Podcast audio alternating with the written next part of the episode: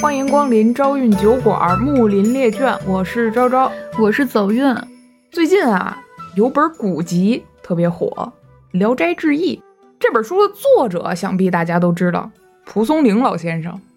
郭沫若啊，原来评价这个人是邪鬼邪妖高人一等，刺贪刺恶入骨三分，是吧？语文课上学过嘛。那蒲松龄他到底是怎么样一个人呢？他这一生又经历了什么呢？哎，咱今儿就来听听。反正目前啊，我是很好奇，因为走运跟我说，蒲松龄老先生是他准备这么多期《木林列卷》以来，目前来说啊，最喜欢的一位人物。哎，嘿嘿，对。那他究竟是怎样一个人呢？诸位就请听则个吧。还是先照旧啊，来说说这个蒲松龄他的家世。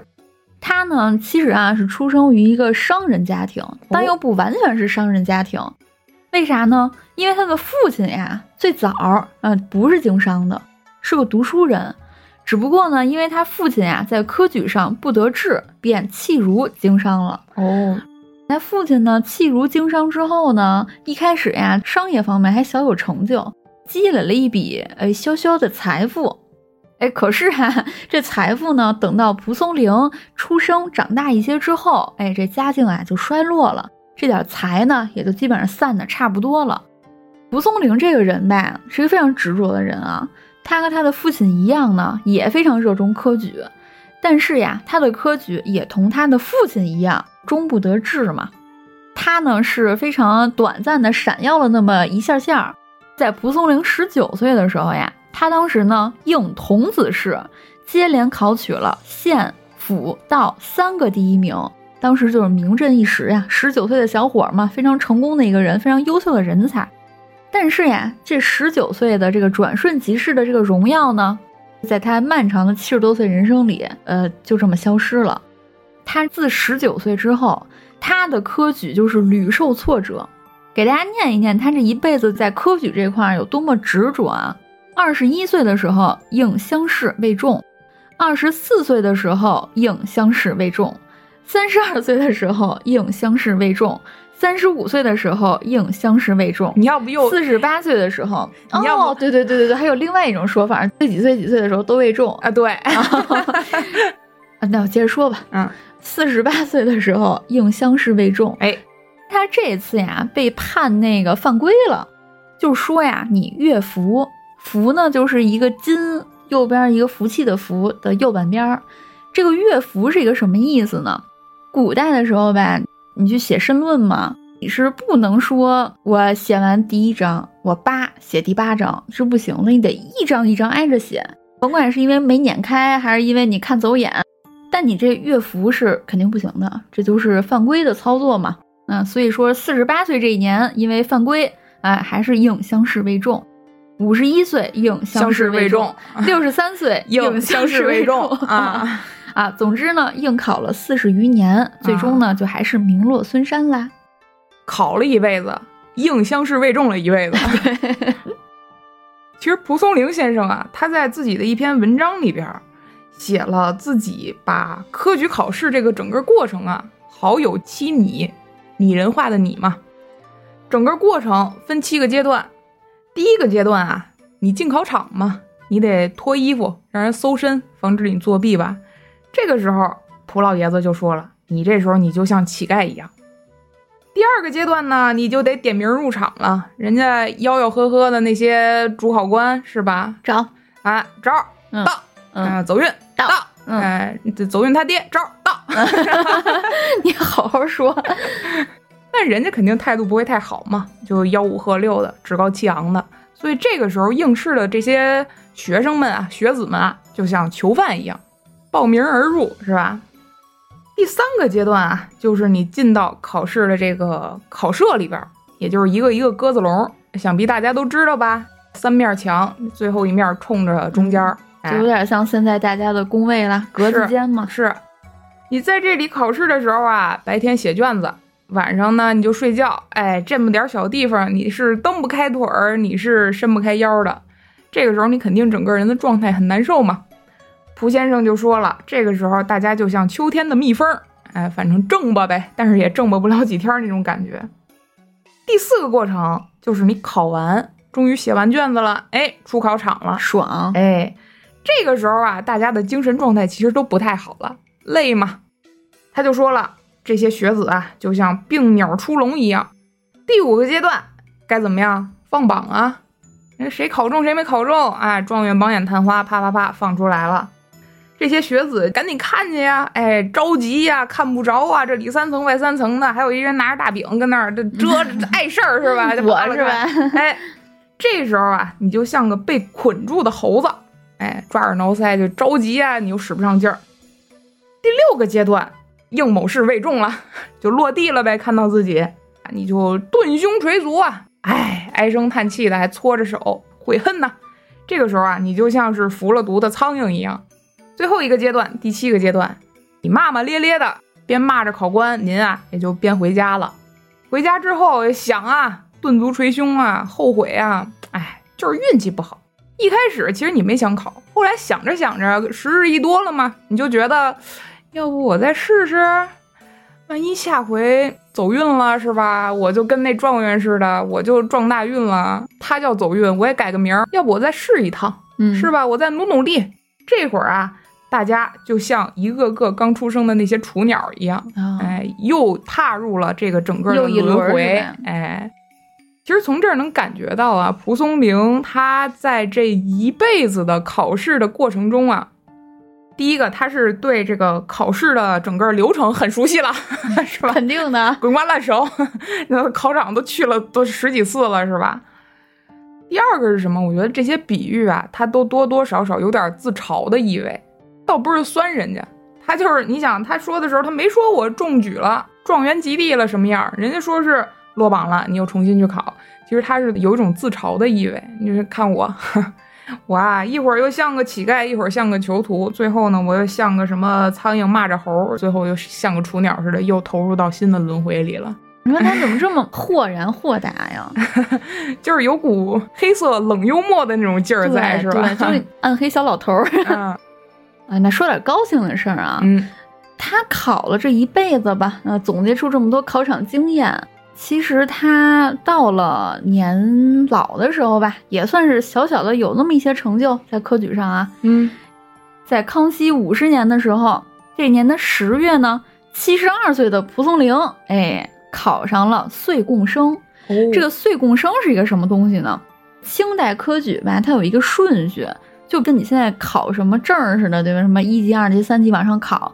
那清代科举呢？它其实就是岁贡生，再到举人，再到进士，这是这么一个过程。也就是说呢，蒲老爷子七十二岁的时候呀，考上了一个岁贡生，呃，也算是圆了人生的一个梦吧。我至少不是一个酸秀才了。嗯，说到这儿啊，大家就能知道，蒲老先生呢，他一生在仕途上。其实是没有获得什么成功的，就也没吃过国家的俸禄，也没考上公务员，还没开始就结束了，一直在开始，其实是。试图开始。对，咱刚才说嘛，他的家道中落嘛，本来家里做生意有点小钱，但后来也都没了，所以说他这一生吧，替别人打工了，挣自己的饭钱了，而且考试也是需要盘缠的嘛，对，也是挺费钱的，车马费也不少呢，嗯。他人生当中大部分的时间都在靠什么生活呢？就是他的这个工作是什么呢？其实呀，他人生当中大部分的时间，好几十年的时间，都在呀一个友人家里当私塾老师。这个友人呀姓毕，叫做毕继友。毕继友，毕继友在毕继友家给他家的孩子呀当这个私塾老师，感觉像一个 B 站网友。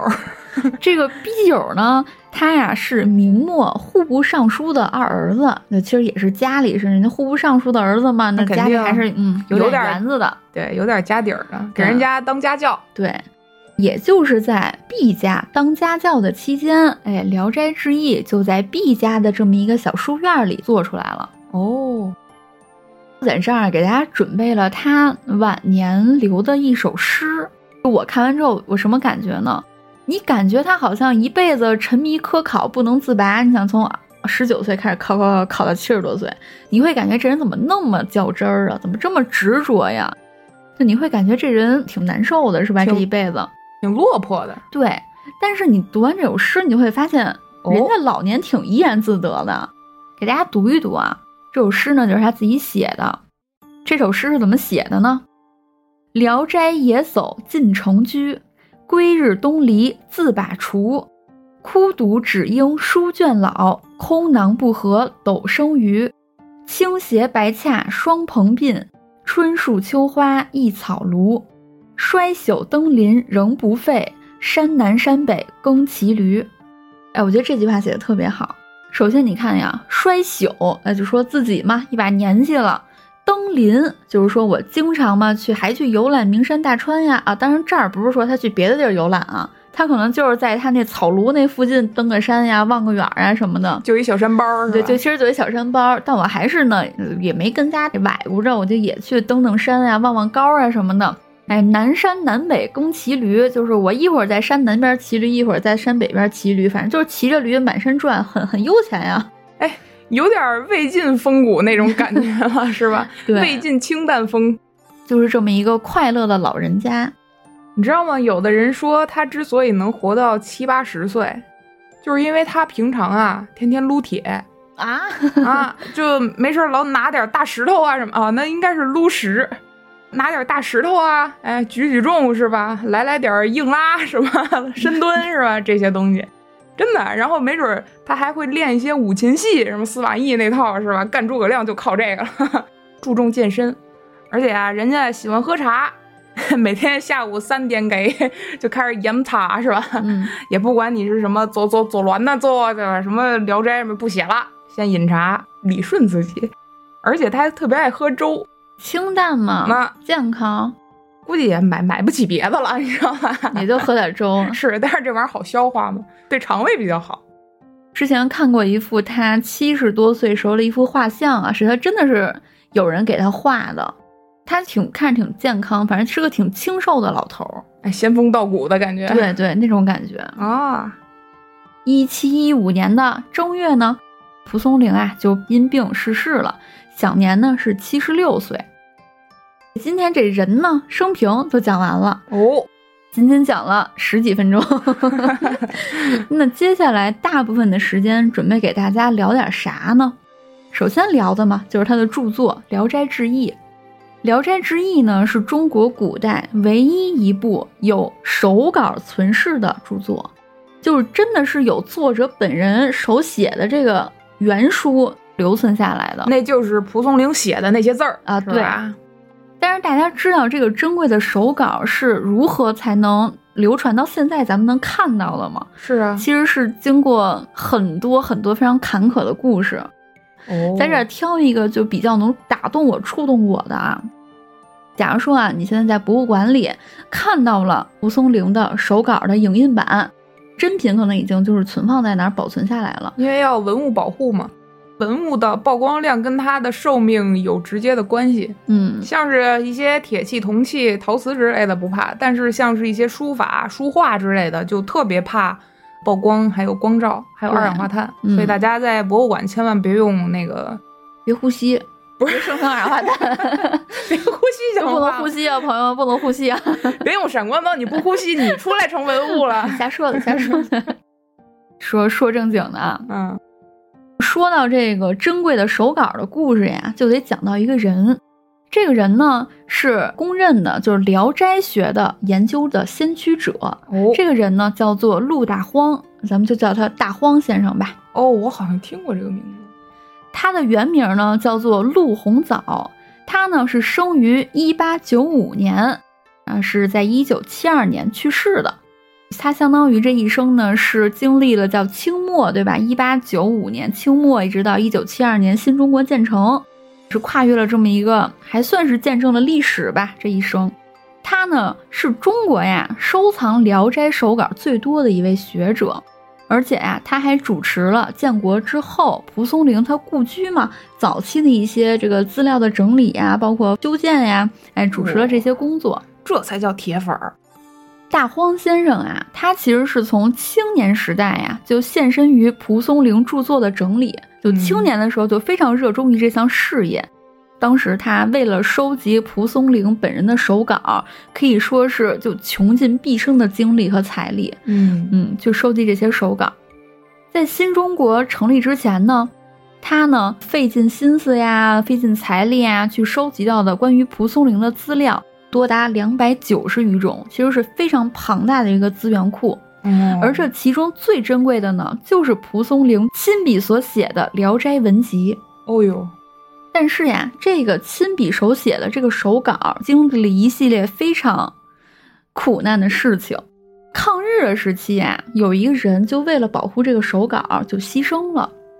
一九三七年的十二月呀，冬天嘛，当时呀，日寇就攻陷淄川县城，哎，应该就是山东某地啊。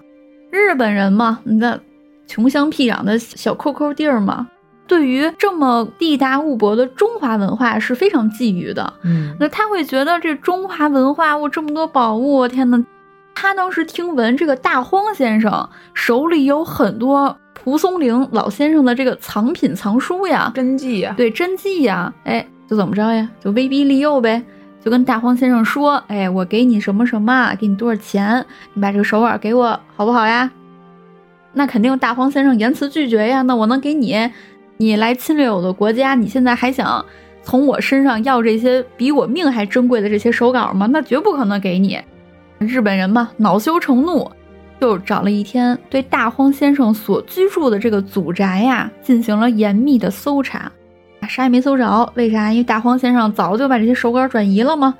日本人没搜着，一把火呀就把人祖宅给烧了。你说多缺德，你这个，在日本人来烧房子之前呀，大荒先生呢就决定呢，我带着我这些藏书藏品呀、珍贵的东西往济南转移。在离家之前呀，他就对这个非常非常珍贵的手稿，哎，进行了一个特殊的安排。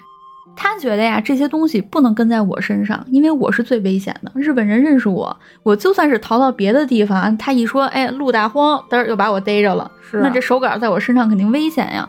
因为我在明啊，对，所以啊，他就将这个珍贵的手稿分别藏于两个人的身上，一个人呢就是他的表弟高梦周，另外一个呢，他找了一个他的学生的岳父，叫做田明广的这个老人，啊，藏在这个老人家里。哦，那得是生死之交了。对，之后嘛，啊，日本人呢，那那肯定是在这块霍霍呗，肯定得盘问盘问跟你熟的这些人。那我不可能这么轻易就放过你。当查到这个田明广老人家里的时候，这个老人呢就死活都不交出这个藏书，这半部手稿就在你家里，到你家了，你说你死活不交出来，哎，那怎么着呀？就把老人杀了。所以咱们今天能看到蒲松龄亲笔的这个手稿，其实你看到它的时候，你就知道这这后面都是有人命的。不是说好像很容易的就流传流流传到今天了，其实是经过非常非常多的苦难，才能让今天我们看到。其实，在那个动荡的战争年代，那个我们被侵略的时期，是有我们国家很多的文物丢了就没了，就烧了。流失、被毁、被丢、被盗。与此同时，也有很多人，就他们拼命也要、哎拼死也要去保护。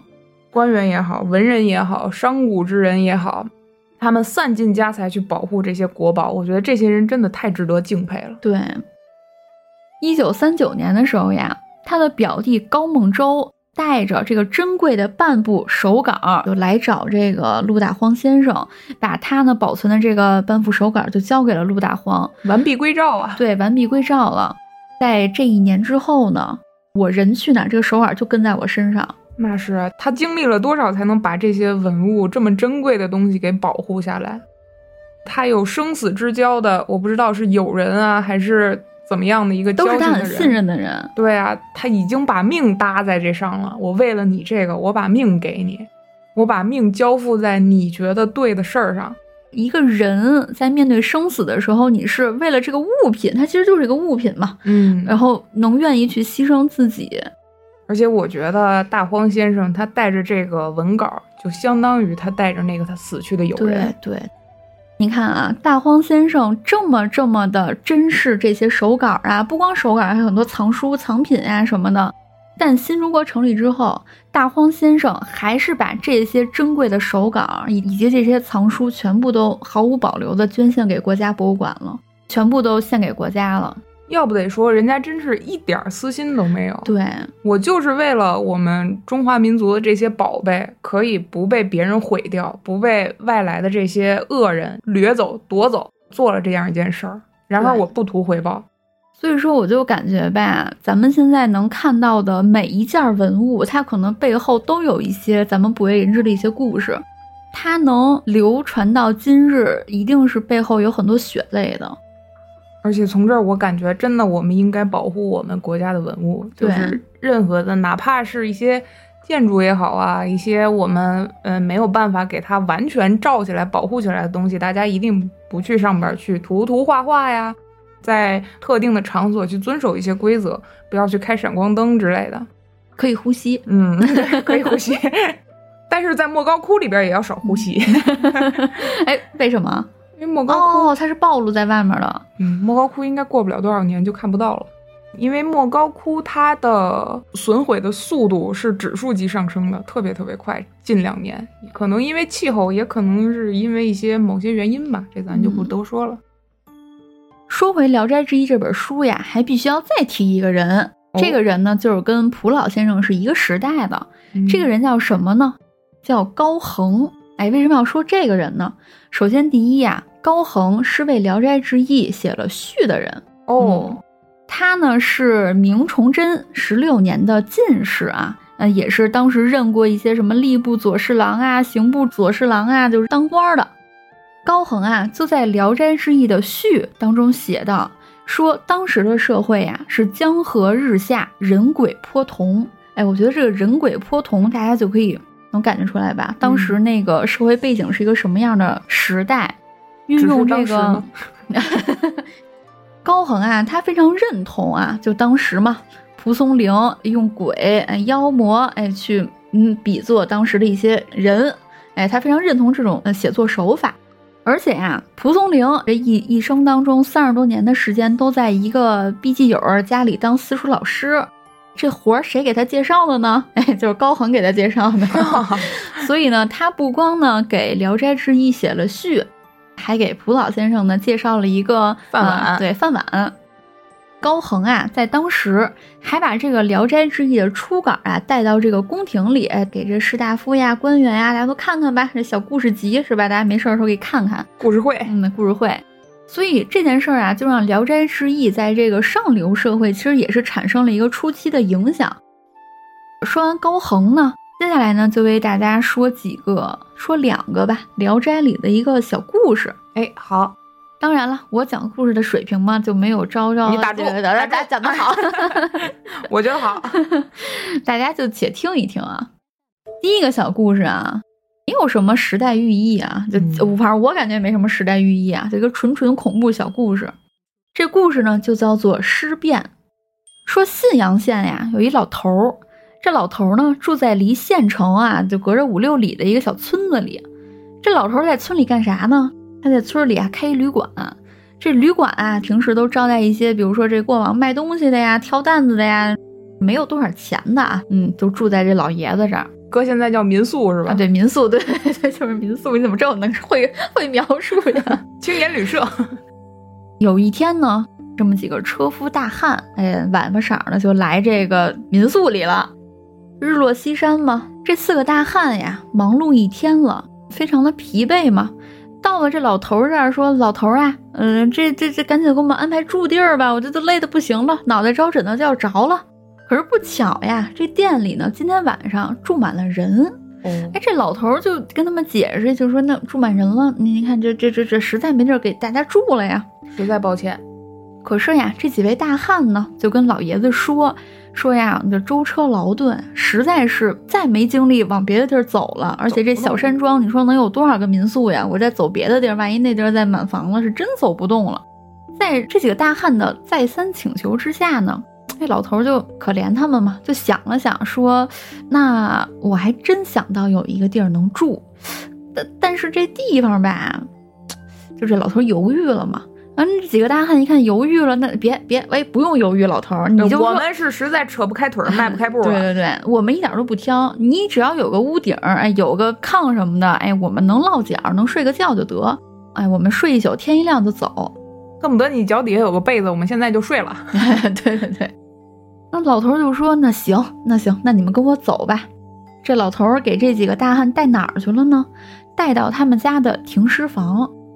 当时老头儿怎么想呀？他们家这停尸房呀，分里外两间儿，这尸体吧就是放外面了，这里面还一里屋嘛，有一大炕。这是给谁住的呀？老头儿吧，家里这个儿媳妇刚刚去世，还没来得及就是入土，先搁在这个屋外屋了。这四位大汉嘛，就一踏进这屋里，哎，就看见这个桌案上吧，有一盏昏暗的小油灯儿。这小油灯后面呢，哎，发现有一顶小帐子。这帐子底下呢，还有一个纸被子。这纸被子底下呢，就模模糊糊的能看见一个人头啊、手啊、胳膊腿儿啊，啊，就明显就是他死去的儿媳妇儿啊。总之呀，屋里寂静的可怕。但是呢，这四个大汉也是车途劳顿嘛，人家给找了个屋，心想你们睡里屋吧，有个炕，对吧？那这四个人也没多想，因为实在是太累了。几个人呀，进了里屋，上了这个通铺，倒头一沾枕头就睡着了。但唯独有一个人，哎，他还没睡着。他呢，半梦半醒之间呀，就听见这个屋外面就嚓嚓嚓，嚓嚓嚓。他赶快睁眼一看呀，哎，就看见这个桌案前有一人影儿。嗯，他就想，哎呀妈呀，眼花了吧？这谁呀？这又来蹭炕来了？这是？不对。因为呀，他往下一看，这桌案子下面那纸被子可掀开了，那难不成这烛火前面这黑影是是是那尸体？这个人呢不敢再多想了，他呢就把头呀蒙在被子里，跟自己说：“哎呀，那眼花了呗，啊，赶紧睡吧，赶紧睡吧，睡着就好了。”可是呀，他还没睡着呢，就听见这个女尸蹭着脚呀，就擦擦擦擦擦的。缓缓地往里屋挪动，而且呢，他还听着这个女尸呢，走在了旁边几个哥们儿的床前，冲这个哥们儿呢就呼呼呼吹气，就三口，对，就吹三口。哎，这人吓得不行呀，因为他唯恐这个女尸吹到自己这儿啊，他就头死死的蒙在这个被子里，这胳膊腿都不敢露在外面。他就这么静静的听，哎，没过一会儿呢，这女尸呀，还真就走在了他的旁边，哎，弯下腰，冲着这个被子就呼呼呼吹了三口气儿。这大汉吧，浑身打颤，吓得不行，这汗呀是把被子都浸湿了。他想呀，那我他不甭搁这睡了吧？那我就是不是就逃跑就跑就完了？然后呢，他就捂着这个被子呀，听这个女尸什么动静。别到时候我一掀被子，叭一脸在我们门面上，那我不吓死了。那给哈哈喽，直接 对。他呢就躲在被子里听，哎，就感觉这女尸吧，哎，好像有撩那个纸被子的声音。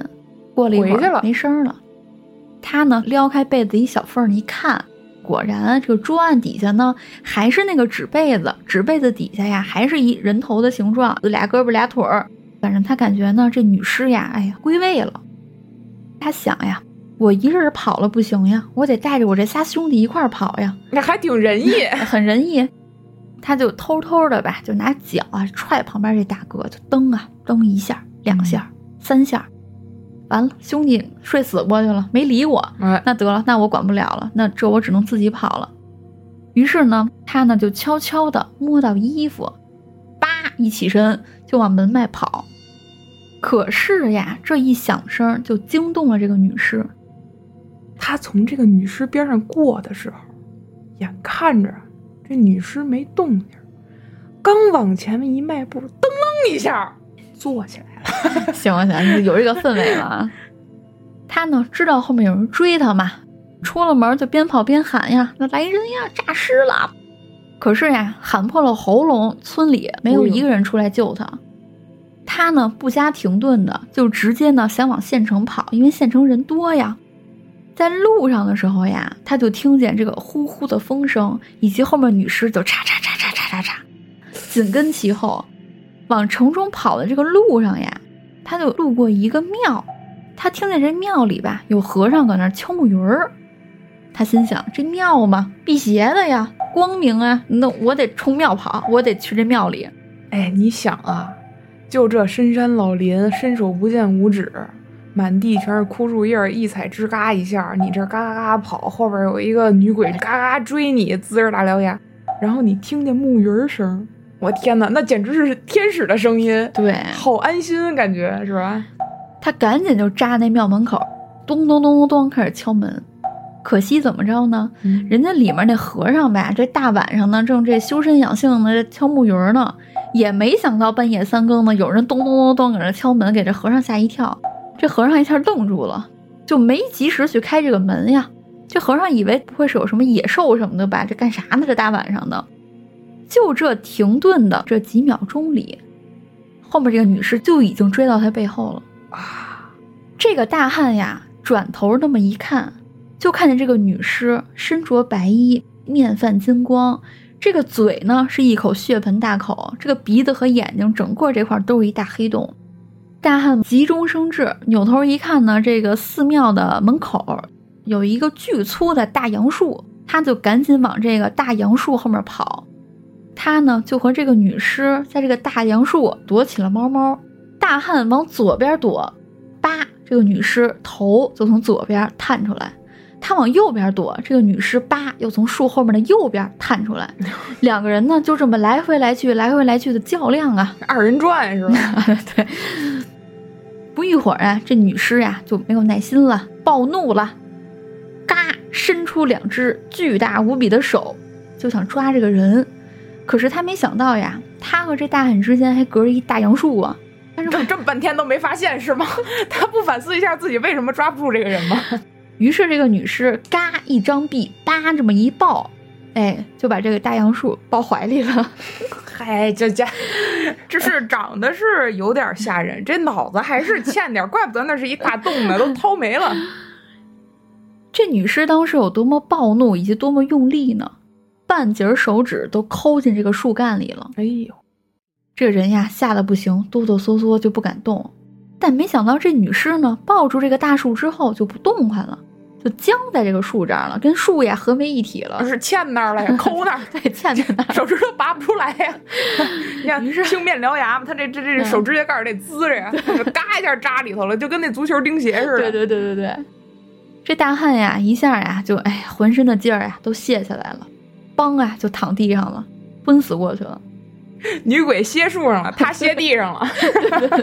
哎，这时候，哎，这寺庙里的和尚缓过神儿来了。他他他这反射弧也不短啊。他呢就把这寺庙门开开了，探脑袋一看，哎呦妈呀，这我这门前怎么躺一大汉呀？菩萨心肠嘛，躺我们门口了，肯定得给救回屋嘛。于是呀，就把这大汉呀背回了庙里。这一晚上呢，是又给他盖被子，又给扇扇子，又给喂汤喂水的。哎，这总归呢是第二天一大早。这大汉呀就清醒了，和尚赶紧就问呀，说那个怎么了？昨晚上咚咚咚敲门，我一开门躺我地上了，你想讹我呀？啊，当然不是啊，那我说这发生了什么事儿啊？这大汉呀，就跟和尚啊，把这一晚上从女尸诈尸追着他跑，跑到听见他敲木鱼儿，然后女尸歇树上了，这整个一系列的事儿就交给女尸歇树，整段垮掉。不是，哎，现在已经现在已经是早上了，是吧？对对对，想必那个女尸还歇在那里。对对对对，你说整个播客界有哪个灵异能讲成这样？等这和尚呀，听完这大汉把这些事儿原原本本的说完之后，和尚大惊失色呀，赶紧就跑出门一看，果然这院门口啊，这大杨树上歇一女尸。那和尚呢，就马上呢报告了县官，县官呢当然就来亲自验尸了，叫手下的人呀，先把这个女尸从这个树上卸下来。是费了九牛二虎之力，才把这女尸呀从树干上拔出来。那这县令呢，就命人嘛去那个村里打听啊。你不说从村里跑出来的吗？嗯，哎，那个尸体看谁家的呀？是不是那谁家儿媳妇呀？一打听才知道，这个民宿老头家的儿媳妇呀，果然不见了。而且呢，住在里屋的那三个大汉也已经绝气了，吹完三口气儿就没了。这人。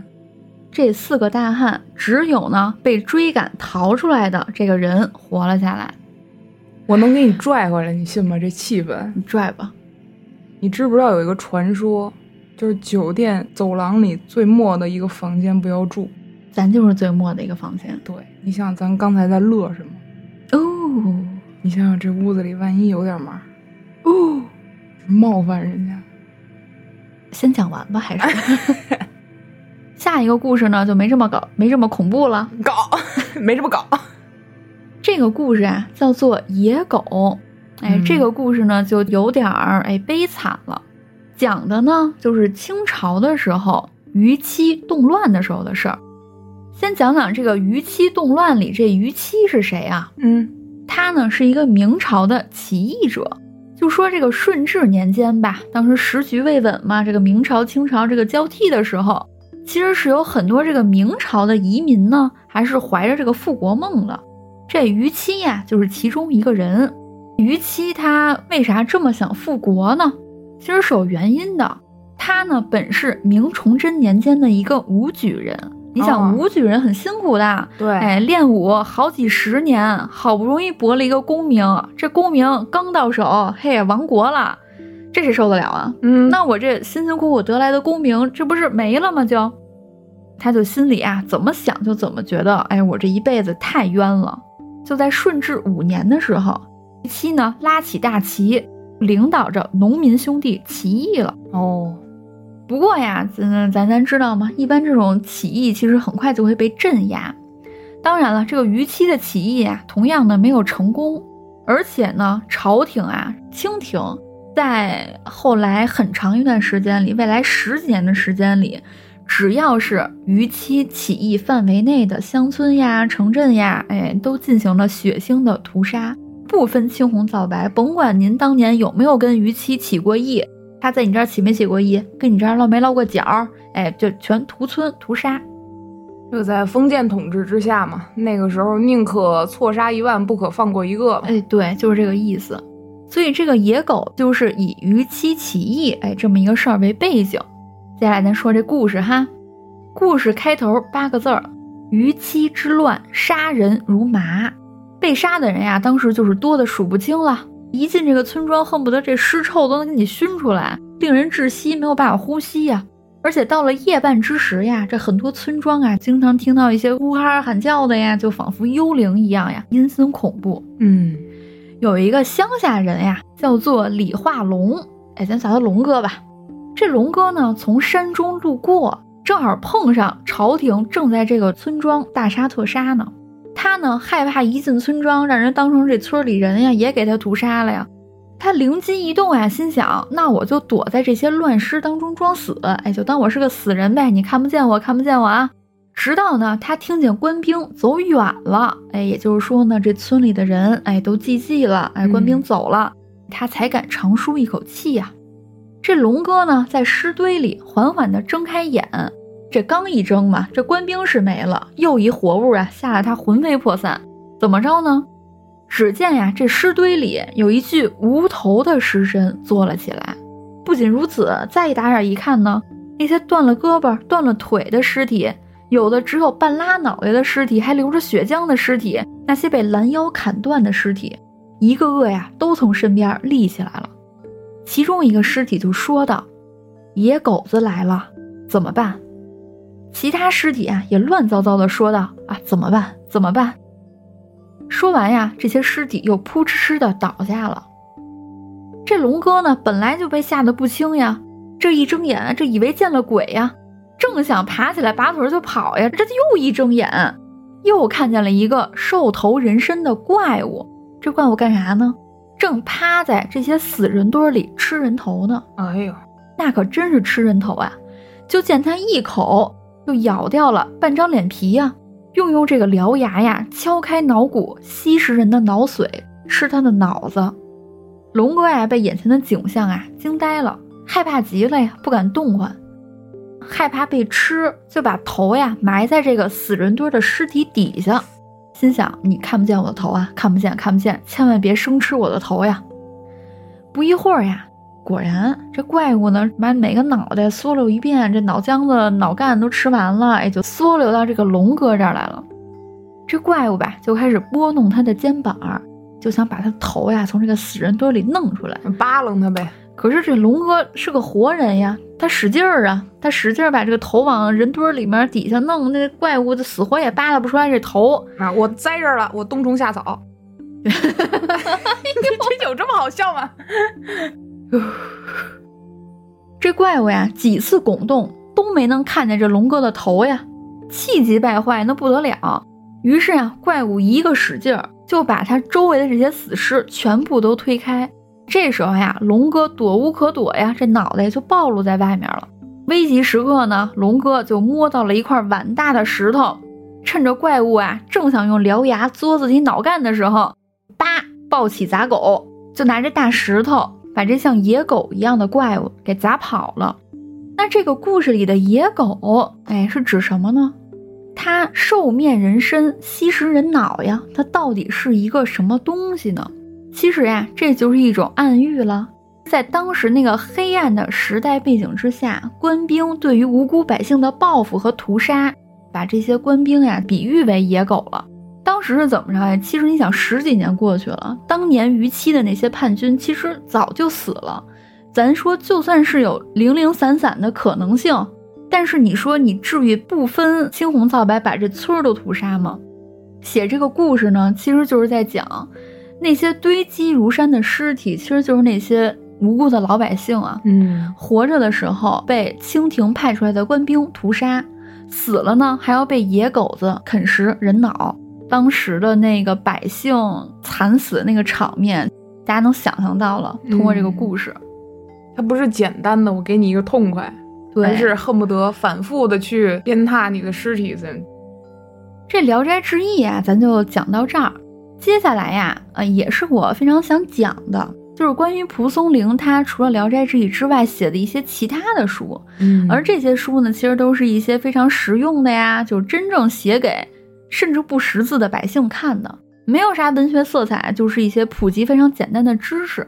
可是这些书呀，却是真正写给那些站在黄土大地上的人的书。嗯，蒲松龄在六十岁之后呀，写了很多书呀。比如说像什么《怀行录》呀、《立字文》呀、《日用俗字》、《农桑经》、《要岁书》、《婚嫁全书》、《家政外编》、《家政内编》、《观相玩瞻》、《小学节要》就等等啊，一系列非常实用的书哦啊。当然了，这些书其中有一部分已经失传了，《小学节要》呢，应该就是他当了一辈子的老师，哎，写一些就如何启蒙孩子呀。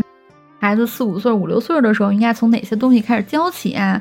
啊，也失传了教辅教材。对，我在讲这些书之前呢，说一个小小的前摇啊，嗯，就是蒲松龄在六十岁的时候，怎么突然就转变文风，开始写这些接地气儿的科普性书籍了呢？是啊，因为康熙四十一年的时候呀，山东其实是经历了一场水灾，这个水灾呀是特别毁灭性的。因为是山东全境都遭了殃，就没有一个地儿不遭这水灾，而且水灾还带来了很多疾病。当时大家不光流离失所没饭吃，而且还得了好多传染病啊，哎，死了好多人。嗯，这个水灾完了之后呢，这来年吧又旱涝，旱涝叠加，这个什么南虫、蝗虫啊相继登场，这好不容易种出点农作物呢，哎，这这这全都欠收了呀，要流民遍野。当时呀，蒲松龄很着急。他写了上千言的叫《救荒急策》，赶紧呈给朝廷啊！但是嘛，咱说了，这蒲松龄这一辈子呀，他是没有在官家任过职的，所以他作为一个百姓嘛，草民嘛，呈上去这么一本救灾的良策，那显然是没有人会仔细看了。所以说呀，蒲松龄就突然感觉到，我要如何救这些百姓呢？不是往上去盛一些东西，我是要为底下的人去写一些东西，写一些真正他们能用得到的东西。于是呀，他就写了一些非常实用的东西，比如说呢，像这个《药碎书》这本书啊，写于他六十九岁的时候。这书中呢，收了两百多个药方，这些药方呀，还都是普通百姓就能买得起的。蒲老先生自己说嘛，生病呀是常事儿。但是呢，在山村之中，农民缺医少药，寻医问药也不方便呀。我呢，就收集了这些药方。这些药方中呀，不含那些名贵的药材，我只收录那些，哎，就算是村里的小孩儿都能认的、都能买回来的非常廉价的实用的药。可见呢，他并不是为了写书而写书，我并不是为了去为我的文学生涯这个锦上添花，他真的就是考虑这些百姓的迫切的需要啊，经世致用。他这本书里共是二百多个药方嘛，需要六味药的方子只有一个，大多数呀都是只需要一到三味药，只需要一味药的方子呀有一百多个。就比如说呀。治这个蝎子蛰，哎，你干农活，蝎子叭蛰你一口怎么办呀？哎，就拿这个白糖呀，啊，搓一搓，再往这个痛处捻一捻，疼痛就会缓解。比如你要被这个蜈蚣咬伤了怎么办呀？你就拿一头这个蒜擦擦这个患处就不疼了。诸如此类啊，我觉得它是否具有科学性，或者是它是否严谨什么的，这些咱们不能从现在人或者是我们现代科学的角度出发去考虑这件事儿。比如说它的药方是不是能真的能治这病？哎，是不是真的有用？那是不是有一些迷信啊什么的？哎，对。但是从当时的时代出发，他毕竟他有他自己的时代的历史的局限性嘛。但是他做这件事儿，我觉得从他的这个逻辑，我先给朝廷，先给官方去上书，这个路走不通，我再变一条方法。去试图，哎，对，试图让我周围的百姓能被我所影响，或者是能被我所拯救。哎，他的行事风格，我觉得足以见得他这个人做这件事儿绝对不求名利，只是求我说，我希望我周围的百姓能变好。你知道我看到这儿的时候，我就有一个什么场景在我面前吗？嗯，就是一个六十九岁的佝偻着的清瘦的老头儿。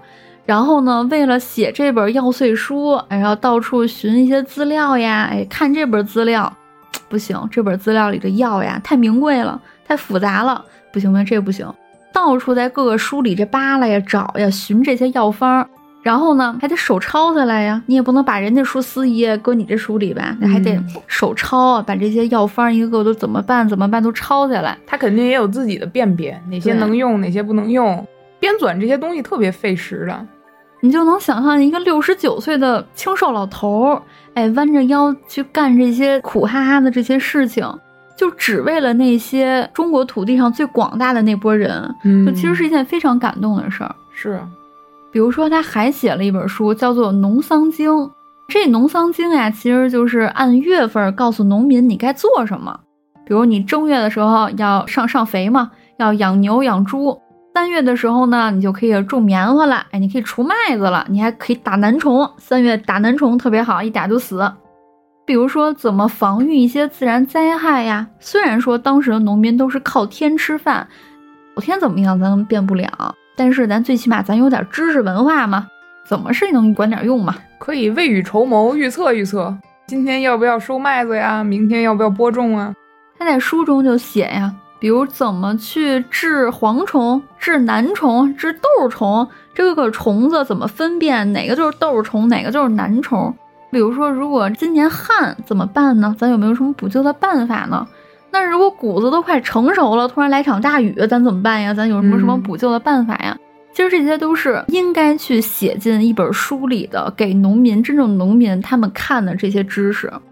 还有比如说呀，他还写一本书。叫做日用俗字，都是一些教农民如何正确认字儿呀，去理解这些书的意思呀。这本书其实非常非常的，嗯，知识等级其实还是比较低的啊。比如说这里有啥呀？爷娘生来叫做人，人这个字儿，很多农民就不认识人这个字儿啊。那教大家认识什么是人呀？比如堂膀以上是脖根，哎，你这个肩膀中间那是啥呀？那就是你的脖梗子。哎，什么叫脖梗子？鼻梁在脸为中岳，中间脸中间这个就是鼻梁子。耳朵与腮做近邻，这些非常非常，咱们现在看来好像就是幼儿园学的那些知识，对吧？但是他六十多岁一佝偻老头，都愿意去把这些普通的、平凡的，咱看来甚至有点可笑的知识，一笔一笔写进这个书里，把这个书里的知识去传授给农民们。你知道让我想到一个事儿，嗯，就是之前不是网上有人发视频，标题就是如何乘坐地铁。咱们普通人或者城市里的人看，觉得这还用教？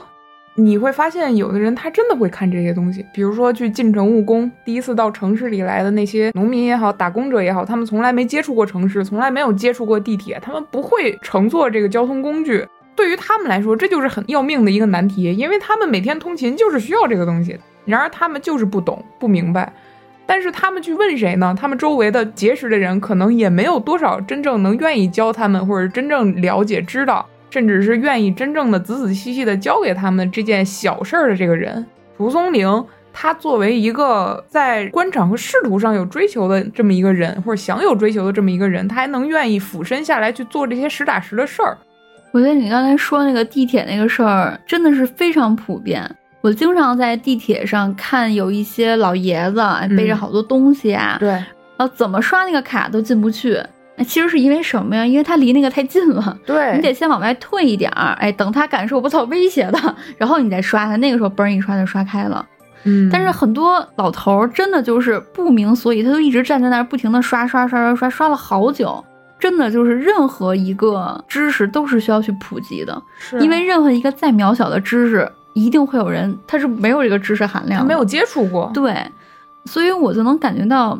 蒲松龄，咱们感觉啊，咱们眼里他可能是一个写了一个《聊斋志异》这么有名的一部书，他应该是一个清高的人，嗯，我应该是一个至少你一个很很有文采、文学的这种，就泡在自己的书房里，哎，就写着书，什么别的别的可能什么都不干，要不就写书，要不就求功名。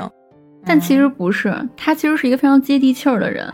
我为什么喜欢这个人？你能感觉到吧？嗯，就你看他考了一辈子的乡试啊，他每一次都不中，他还接着考。他肯定也苦恼啊，但你说他正常的过自己的生活，而且人家心情还挺好，心情还挺好。然后呢，也有个国际嘛，给人当老师也是一份挺好的职业，交识了很多朋友，能上能下。到了老年，他就发现我可以用我这个文采去做一些非常实用的科普性的东西，就给他们看的。对，就比如说像他写的，我教你，你这个后脖梗是哪儿？你的耳朵啊，你的腮部啊，下颌啊。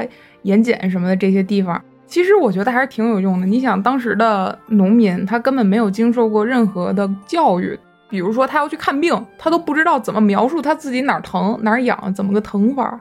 所以这对于他们来说是很有用的知识。所以我觉得，为什么这个人可爱，他有他可爱的地方，是因为他没有把自己的那种孤愤和悲愤外展，走极端。对我每天我就变成一愤青。我就写写文章，然后写写什么 歌词儿，就骂就完了呗，就喷就完了呗。是凭什么我不过？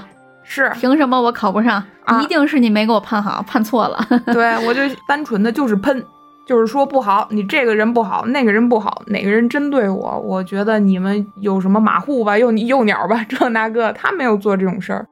我觉得这个是我更欣赏他的地方。他有一个真正的踏踏实实在做的，或者说想做的事儿。我觉得这种人，如果他真的求取了功名，他也是个好官。哎，我我觉得是这样的。那说到这儿，咱可以聊聊，就是蒲松龄他在世的时候，因为大家都知道他去世之后以《聊斋志异》著称了嘛。他在世的时候，他这个人在当地有没有名呢？其实他也是有名的啊，只不过名气没有这么大。按李云龙的话说，是吧？咱当年也是十里八乡的郡后生。嗯，他当时你想啊，小孩的时候就中了一个省高考状元，在当地肯定也是多多少少小有名气的。再加上他结交了比较多的名士，因为他之前中了过状元嘛，那自然会有人结交他。包括他平常做的一些著作呀，包括他四十岁左右铸成的这个《聊斋》，在圈内还是很火的。文人圈内，你想。我们都爱看，那些人他肯定也爱看，不能说是举世闻名吧，但是在他的可能省市里，哎，在那个郡县里边还是挺出名的。再一个就是，你说这么有能力，或者说这么可爱的一个人，他也不是说没有才学。他要是真的没有才学，他可能小的时候十九岁是吧？嗯，他也不会中童子试的第一名嘛。那为什么这样的人他一直不中呢？有人分析啊，首先一个。他在小的时候，二十郎当岁的时候中的那一次第一名啊，那是因为什么呢？因为当时他的这个官场的风气，像你也说了嘛，清朝刚开始，对吧？他的官场一定是流动性的，他的官员的位置一定变化很大，晋升渠道很多。这个官场风气偏向活络一些，乱世初定嘛，一定是很多官职官位还没有板上钉钉。再加之啊，当时他童子试的那个主考官，他恰巧就是那么一个喜欢活络、活泼、文风的这么一个人。虽然他写的这个跑题了，你这写的不是议论文，是记叙文，但是人就好这口，哎，你撞枪口上了，人就给你一第一名。但这件事儿对他来说，对他小的时候影响是很大的。也有人说啊，就是因为他在小的时候，十九岁的时候取得的这个成绩，导致他认为他的这种活络的文风，他这种偏向于小说性的发散性的思维是可以被得到认可的。然而他不知道的是，等他大了以后，官场风气是偏向于保守了。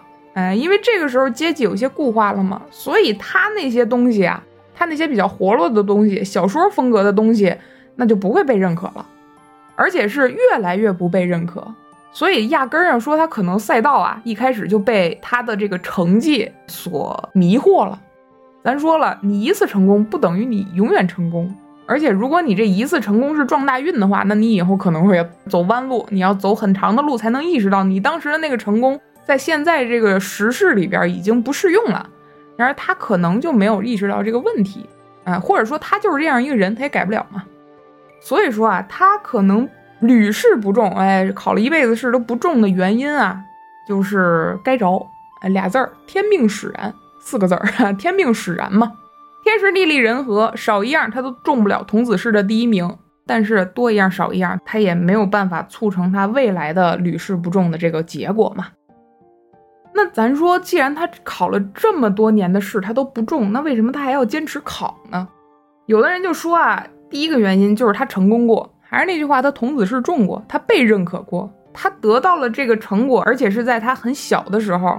你想咱们现在人也会这么想嘛？我小的时候很厉害，我长大了一定有一个光明的未来，所以他不甘心嘛。嗯，所以他肯定还是有自己的这种政治抱负的。加之他也成功过，所以他觉得未来还是有可能的。举个不恰当的例子啊，像什么呢？就像大家买了彩票了，哎，叭一下你中了个一万块钱。你中一万块钱之后，你还买不买彩票？你可能，哎，你可能就买了。为什么呢？因为你觉得你有这一次，就有可能有第二次。大部分人是这么想的。我现在揣测，蒲松龄先生可能也有这样的原因在吧。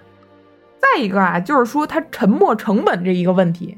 你想啊，你做了一件事儿，一年、两年、三年、五年，做了二三十年、四五十年，乃至你一辈子都在做这件事儿，你什么时候放弃呢？是在三年、五年时候放弃？还是十年、二十年时候放弃，但都十年、二十年了，我何不就坚持下来？哎，随着你投入的精力和时间越来越多，你的沉没成本可能就越来越多，你就不是很容易能放弃这件事儿了。当然啊，也有人说，可能蒲松龄在他的中年之后或者晚年的时候，他其实也并不是太在意自己能不能考上了。可能已经变成了一个生活习惯，对吧？就是每隔那么三五年不去小格子间蹲一蹲就难受。对，当然这是开玩笑啊。那为什么说他这个人考不中还坚持考，不是他能力不行，或者说不是他不够努力呢？我觉得从他之前做的一个对子里就能看出来。蒲松龄先生之前做过一个对子，哎，上联啊叫“有志者事竟成”。破釜沉舟，百二秦关终归属。下联是苦心人天不负，卧薪尝胆三千越甲可吞吴。看这个意思，你就能明白他是一个什么样的人。他一定是很努力的，只不过我觉得他可能方向啊不太对，方向有点偏离了。终归咱说，现在看这个对子，我的感觉是啊，就算是百二秦关终归楚，那也逃不过四面楚歌，十面埋伏。就算是三千越甲可吞吴，那最后不还是灭亡了吗？怎么说呢？我觉得冥冥之中自有天命吧。这个人，我听你讲完这些，我有一个什么感觉呀？你说这科举，哎，就像是一个引子一样，就是引领着他一直在往前走。咱们一个普通的人，咱们能做到一辈子都读书学习吗？反正至少我已经很久没有学习过了。就是科举的这个引子，让他。从十几岁的时候，隔几年就考一次嘛，你肯定是有准备才去考嘛，那就说明你会一直读书呀、写字呀。到了六七十岁，就说明他这个人这一辈子其实是养成了一个一般人真的达不到的这么一个习惯，就是我终身的都要学习，我都要读书，这就是一个天命啊。嗯那你说，如果他对科举没了什么想法，哎，我一一次两次考不中就拜拜了您嘞？那你说他会不会没有这个科举做引子之后，他有可能比如说学到三四十岁，我就不想学了，我就改行了呀？那你说会不会也没有四十岁的时候的《聊斋志异》能够产出了呀？这些就冥冥之中都是有安排好的。在某种程度上来说，他考不上也是一种必然。你看他这一辈子写的东西，《聊斋志异》代表作嘛，写鬼写妖、刺贪刺恶，尤其是一些神神神神鬼志怪一类的东西，它一定是需要你很强的发散思维和想象力的。你的脑子一定要特别活络，你一定要很能想象，很那么有点浪漫主义那么一个人，而且你的想象力要很丰富。这样的一个人，他去写议论文，写当时科科举考试主推的这种八股文，或者说他在朝堂上朝廷选拔人才的这种人才性格，他一定是相违背的。当时选取的人一定是那种在咱们现在看来啊，或或多或少有一些腐儒的那个味道，一定要是规规矩矩的、教条的、封建的、遵守规矩的、循规蹈矩的，要把儒家那些经典奉为自己的至上法宝。自己这一辈子的这个人生信条的，不允许你有那些乱七八糟的想法，哎，因为这是官场，这不是你小说里的世界，你想怎么写就怎么写，对吧？所以说他这种性格，我觉得某种程度上肯定是中不了，在那个政治背景下吧。嗯再一个，咱一开始不就说嘛，郭沫若先生评价蒲松龄的这个《聊斋》嘛，写鬼写妖高人一等，刺贪刺恶入骨三分，怎么就高人一等了呢？以下的全部著作啊，我都没有读过，我只是捡了一些别人的书评，哎，放在这儿，大家来横向比较一下。当然，您心中的典籍第一位是哪部，那肯定都根据您自己的个人经历还有专修的领域来判别。我在网上看到了一些书评的内容哈，比如说像志怪一类的古籍呀、袁枚写过《子不语》，这《子不语》为什么比不上《聊斋志异》呢？第一个是这书啊比较泛化。漫无目的的写的，长长短短的，也没个由头，也没个结尾。有的有人评价说啊，这《子不语》多少有点地摊文学那味道。除了这书，还有没有别的呢？有啊，那多了去了，对吧？比如说纪云、纪晓岚，咱之前聊过啊，他不是有那个《阅微草堂笔记》吗？哎，也跟这沾边儿。嗯，写些神神鬼鬼的。哎，但是有人说啊，他这书虽然写的比较简洁，但是呢，他视角特别高。说人话就是有股老学究的味道，哎，脱离群众了你。咱们这儿就举两个例子啊，更多的典籍子咱都没读过，所以咱也就不不多说那么多了。有人说啊，《聊斋志异》其实是《幽冥录》的创新版，《幽冥录》就是南朝的时候刘义庆召集手下这些写手来编纂的一本，也是志怪小说的一个代表作吧，算是。当然，他还编纂过《世说新语》，这个大家可能就都知道了。反正现在普遍认为啊，之所以我们说《聊斋志异》它更高人一等，它更入骨三分，是因为它具有一定的批判性，这个批判性很深刻。再一个，我之前特别好奇，就是“聊斋”这个两个字儿是什么意思呢？当然，你刚才也说了啊，是他的一个书斋的名字。但这个“聊斋”的“聊”字又当怎讲呢？这个“聊”啊。其实它是引自《世说新语》的一个词儿，叫“聊复尔尔”。这个词儿是什么意思呢？就是姑且就这样罢了，就这么着吧，就就也就这样，这样吧，啊，就这样吧。什么一种感觉呢？有一句话呀，叫“姑妄言之，姑妄听之”，什么意思？我这么一说，你这么一听，其实我觉得或多或少它还是有一种自嘲的意思在的。我写这些东西啊，嗨，我就这么一说。哎，我这么一写，你就当听一乐吧，聊复尔尔嘛，对吧？所以就《聊斋》两个字儿。嗯，他把自己的书斋叫这个名字啊，还是有一股他的那种孤愤的味道在里边的。自嘲这件事儿啊，一定是发生在某些求而不得、有这种情绪的人身上会发生的事儿。但我又能说什么呢？只能是姑妄言之，姑妄听之，聊复尔尔罢了。当时啊，蒲松龄在自己的《聊斋志异》的自序里边就写了嘛：“极夜成裘，望续幽冥之路，浮白在笔，仅成孤愤之书，寄托如此，亦足悲矣。我这些东西洋洋洒洒，积少成多。我呀，妄图想续写刘义庆的那个幽冥录一样。哎，我一边喝酒，一边写写文章。我呀，自己也独自酿成了像韩非子写的《孤愤》的那样的一篇文章了。我把我的志向就这样托付在我这些洋洋洒洒的文字里，这是一件足够让我伤怀伤感的事情了。在我查到的部分资料里啊。蒲松龄的生命的最末的一刻，他其实是在自己的小小书斋里倚窗而长眠。他就那样倚着自己的那扇小窗，在自己的那方天地里边，可能面前还有自己洋洋洒洒的一些手稿，像睡一觉一样，就与世长辞了。《聊斋》毅然梦断了，笔下的所有故事啊，也戛然而止了。比如说他写过的那些爱情。写过的那些书生啊，那些狐仙啊之类的那些故事啊，里边有真诚，更有浪漫，里边有对自由的渴望，对爱情的渴望，对真挚情感的渴望，这些都是美的、好的、正面的、阳光下的。同时，他也有那些对阶级、对压迫这些东西的反省和反应，他对那些人民所遭受的那些苦难的深刻的描写，这些是在负面，是在黑夜里的。蒲松龄的字是刘仙嘛，在他倚窗而长眠的这一刻，我还是希望他是真的可以随着他故事里的那些神仙神鬼飘忽远去的。我觉得他这样的一个人，如果我是神仙鬼怪的话，我也会希望在他最后弥留的那一刻守在他身边。嗯，等到他真的变成了一缕魂魄的时候。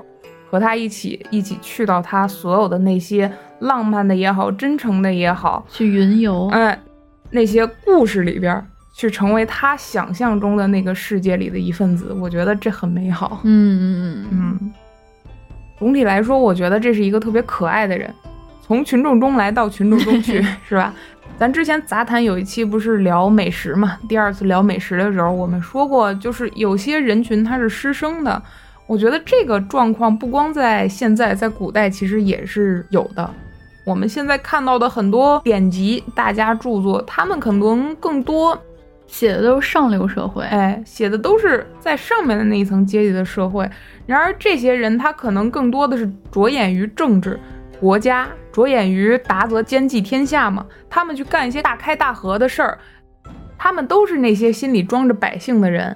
但是与他们不同的是，蒲松龄他用自己一点一滴的、很普通的、很日常的一些行动，在影响自己周围的这些失语的人群，这些老百姓，这些真正在土地上耕作的、流着汗的农民，这种人在任何时代都是特别特别可贵的。而且你有没有感觉，他这个人其实很善良？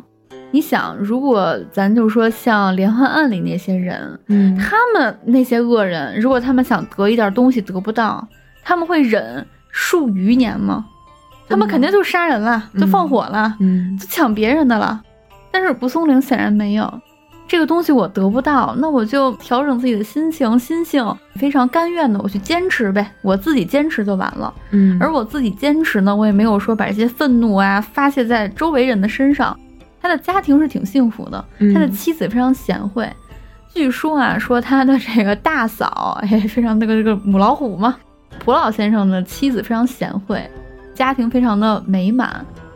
总之啊，我觉得这是我们都应该认识到他更多侧面的一个可爱的人。